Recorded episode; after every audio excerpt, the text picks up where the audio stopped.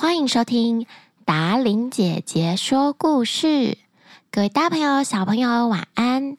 我是最喜欢说故事给大家听的达伶姐姐。我们的节目不知不觉已经到了第五季了。达伶姐姐说了好多格林童话的故事。格林童话是由德国的格林兄弟搜集当地的童话故事，还有古老传说编辑而成的。第一版是发布在一八一二年，后来也收录了越来越多的故事在其中，总共有两百多则呢。所以今天达伶姐姐要说的故事，依旧是来自于格林童话，叫做《怪乐师》。新的版本取名为《令人叫绝的乐师》。听完故事以后，我们再讨论看看这个故事适合叫哪一个名字。很久很久以前，有一个技艺超级高超的乐师，他的小提琴演奏令人赏心悦目，激动不已。大家听到他弹奏小提琴，都会非常非常的高兴。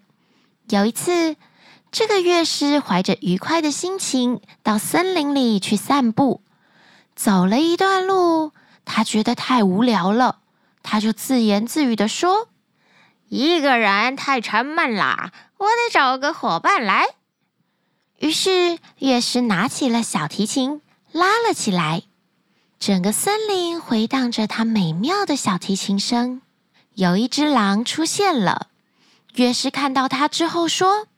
哎呀，是一只狼来看我啦！狼走到乐师的面前，对他说：“的琴拉得太动听了，但愿您能够教教我。”乐师听了以后，对他说：“这很容易呀，只要你按照我的吩咐去做就行了。”狼回答道：“好的。”我将是一个非常善于用功的学生。就这样，他们两个一起走上小路，最后来到一棵大树前面。这是一棵里面空掉的老树，树干中间裂了一条大大的缝。乐师就对狼说：“看这儿。”如果你想学拉小提琴，就把你的前脚伸进这条裂缝去。狼乖乖的按照乐师的话做了。乐师拿起一块大石头，把狼的两只前脚牢牢地卡在裂缝里面，就像一个被铐住的囚犯一样。现在，你给我乖乖地待在这儿，等我回来。乐师说完。他迈着悠闲的步子走了。过了一会儿，乐师又自言自语地说：“一个人太沉闷了，我得找个伙伴来。”于是，乐师又开始拉起了小提琴。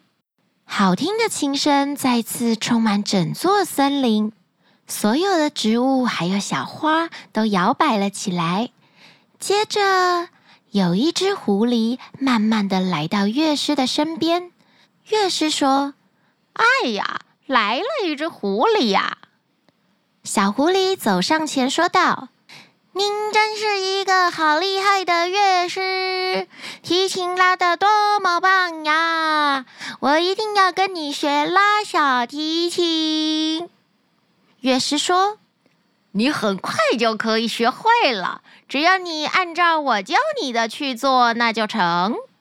狐狸马上应声道：“好的，我会按照你的吩咐去做的。”然后他们就一块上路了。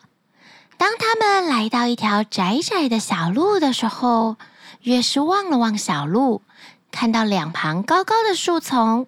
然后，他将小路一边的一棵矮壮的针树干弯下，靠近路面。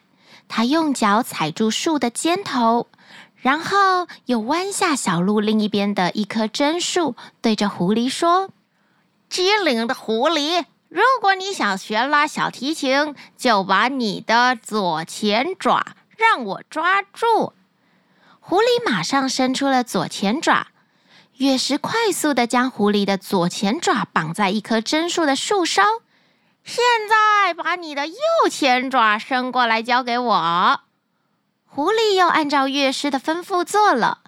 乐师将这只爪子绑在另外一棵针树的树梢，然后放开自己的脚，两边的针树向上弹了起来，狐狸也跟着被弹了起来，来回在空中不停晃啊晃的。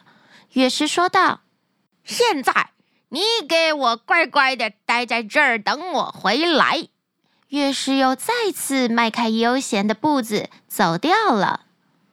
乐师在森林里面走着走着，不久他又自言自语地说：“又沉闷起来了，我得找一个伙伴。”于是乐师又拉起小提琴了，琴声飘扬。这次跑来了一只野兔子，乐师对他说。哎呀，是只小野兔呀！小野兔对乐师说：“您不愧是一位优秀的乐师，您的琴真的拉得太棒了，请你教我好吗？”乐师回答说：“好吧，看在你这么有节奏的说话方式上，我就收你为学徒。不过你要按照我的指挥来做，我就教你。”野兔马上说道：“好的，我会是一个好学生的。”然后他们就一起走了很长很长的一段路。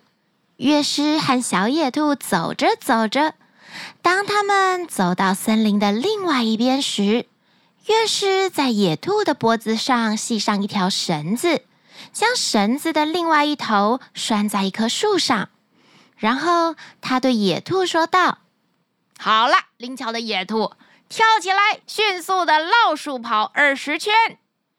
愚蠢的野兔按照乐师的吩咐跑了起来，他以为这是乐师在训练自己学会小提琴的暖身动作。当野兔绕着树跑完二十圈后，他也将系在自己身上的绳子在树干上面绕了二十圈，就像一个被套在树上的囚犯。跑完了以后，小野兔兴致勃勃的又拉又扯，但是只要一拉，绳子就会将他的脖子勒得更紧更紧。这个时候，乐师说道：“现在你给我乖乖的待在这儿，等我回来。”乐师说完，他迈着悠闲的步子走了。狼被卡住以后，他又是拉自己的脚，又是咬树干。还跳起来，用后脚抓石头。狼花了好多好多的时间，费了好大的劲，最后才将脚抽了出来。他生气到了极点，说道：“我一定要赶上那个卑鄙的乐师，把他撕成碎片。”说完，狼就追了上去。狐狸看见狼从身边跑过，叫道：“哎，狼兄！”请把我放下来！那乐师用诡计把我弄成这个样子。于是狼在针树下面帮忙了起来。他咬断了两棵树之后，救下了狐狸。他们两个又一起往前奔跑去。当他们来到野兔旁边时，野兔也叫喊着要他们帮忙。救下野兔之后，他们三个决定要一起团结合作，去找乐师报仇。此时，乐师为了再找一个伙伴，他又拉起了小提琴。一个贫穷的樵夫听见他这欢快的琴声，兴奋不已，忍不住就把手边的斧头放下，循着这个提琴声找到了乐手。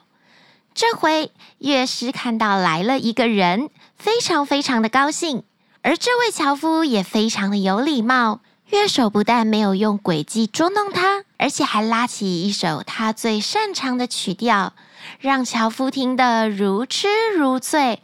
就在樵夫站在旁边，开心地听着小提琴时，他看见狼、狐狸还有野兔气冲冲地走上前来。从他们面目狰狞的表情看来，樵夫知道他们来这儿是不怀好意的，所以他就站在乐师前面。拿起斧头，就像在说：“有我这把斧头在，谁也别想动乐师。”这三只野兽看到这个情形，吓得急忙跑回森林里去了。乐师此时为了感谢樵夫救了他一命，他又拉起他最拿手的另外一首曲子来答谢樵夫，帮他赶走野兽。拉完之后，他就跟樵夫告别了。他继续迈向他的旅程，悠游自在的走了。今天的故事说完了，你觉得这个故事应该要叫做《怪乐师》，还是新版的名字《令人叫绝的乐师》呢？其实这篇故事刚好可以让小朋友知道，从不同的面向、不同的角度看来。虽然是同一件事情，同一个故事，站在不同的角度看，就会有不一样的想法，还有体悟。比方说，你觉得他是怪乐师吗？我觉得是耶，因为。他为什么要一直整三只可爱的小动物呢？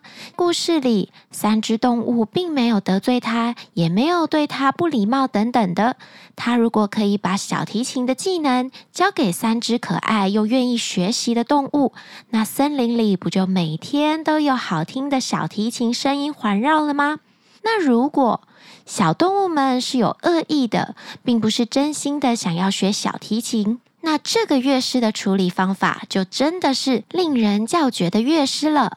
在这个故事的结局，樵夫看到三只动物，他们凶神恶煞的走过来，想要欺负乐师，所以他帮助乐师赶走他们。但是樵夫却没有看到乐师在前面捉弄他们、整他们的事情。所以从这里，你是不是也可以发现，有时候眼前看到的事情，并不是所有事情的全貌，彻底的了解事件的前因后果，才可以给出最正确的帮助。今天的故事就到这里结束喽，我们下一个故事再见。记得要帮我们的 Podcast 压下五颗星星哦，晚安。